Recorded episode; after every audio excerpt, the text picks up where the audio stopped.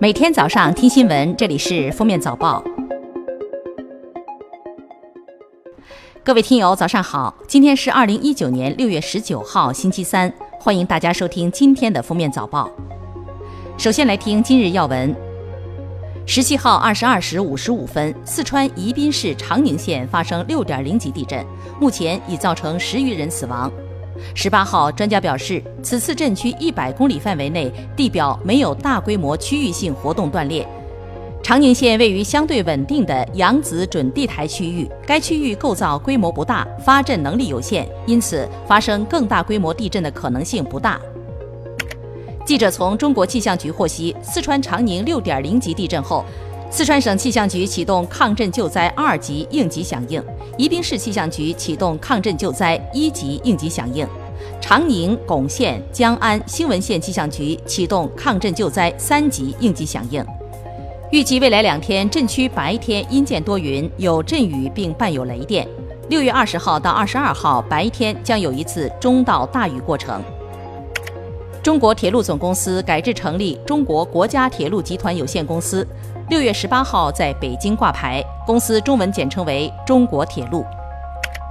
六月十一号，北京市第三中级人民法院对红黄蓝幼儿园虐童案作出二审宣判，驳回刘某上诉，维持原判。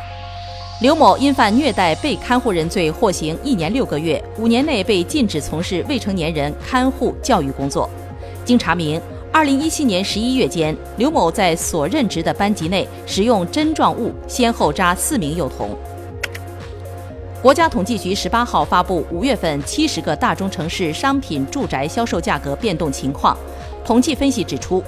五月份一二线城市商品住宅销售价格涨幅总体稳定，新房价格环比上涨的城市有六十七成，其中西安领涨，涨幅百分之二。重庆、大理、洛阳、金华、大连等城市紧随其后，涨幅均超过百分之一。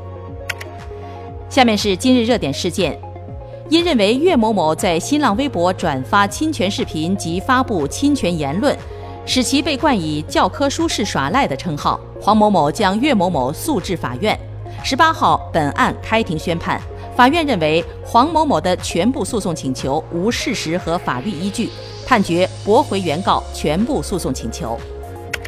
宜宾地震发生后，网络大量传播的两份裸奔视频，目前警方已证实该视频非此次宜宾地震造成，正在调查发布者，将会以恶意发布假视频、传播虚假信息、制造恐慌等罪名进行起诉逮捕。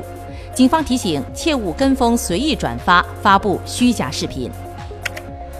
十七号，四川长宁县发生六点零级地震，成都提前六十一秒收到预警。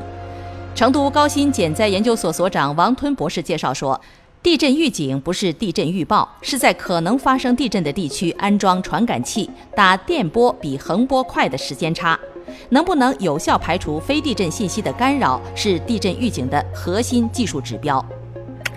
江苏三岁女童注射狂犬疫苗后发热死亡一事有了新进展。女童家属于近日收到南京医科大学司法鉴定所出具的司法鉴定意见书，不考虑该患儿因狂犬病急性发作死亡，患儿符合急性脑炎并发休克、DIC、全身多脏器功能衰竭死亡。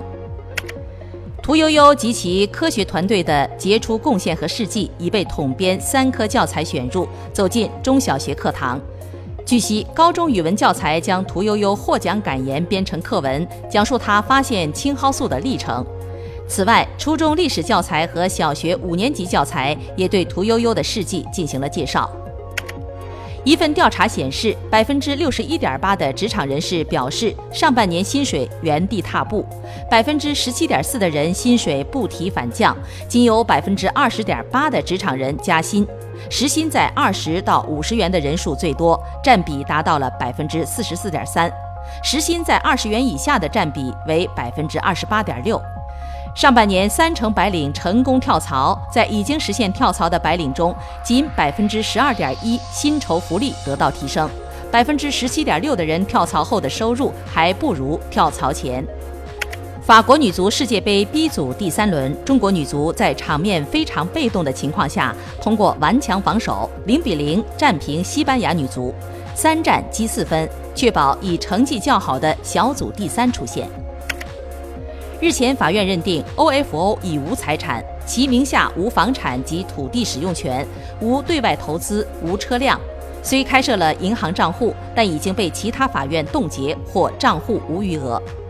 此前，OFO 的多名管理人员，包括陈正江、戴威、杨品杰、陈静等，已被作为失信被执行人，限制高消费。最后来听国际要闻。当地时间十七号，埃及前总统穆罕默德·穆尔西在开罗出席一场有关间谍诉讼的庭审时晕倒，随后死亡，享年六十七岁。埃及国家电视台报道称，穆尔西死于心脏病发作。日本政府二零一八年十二月以希望结婚的二十岁至四十多岁男女为对象进行调查，受访者共三千九百八十人。十八号，内阁会议发布少子化社会对策白皮书。白皮书指出，日本二十岁到四十多岁未婚男女不结婚，主要理由是遇不到合适对象，但不主动采取行动者逾六成，其中又以二十多岁的年轻男子最为消极。加拿大最大城市多伦多，当地时间十七号举行多伦多猛龙队历史上首次夺得 NBA 总冠军的庆祝活动，吸引了大约一百万到两百万民众聚集到市中心参加。当天，在现场发生了一场枪击事件。近日，日本举行特产黑西瓜拍卖会。超市老板铃木庆一以七十五万日元购得一颗约十一公斤重的黑西瓜，成为了历年以来的最高投标价，更打破了全球最贵西瓜的记录。由于同伊朗的紧张关系，美国五角大楼已批准向中东增派一千名士兵以及更多的军事资源。感谢收听今天的封面早报，明天再见。本节目由喜马拉雅和封面新闻联合播出。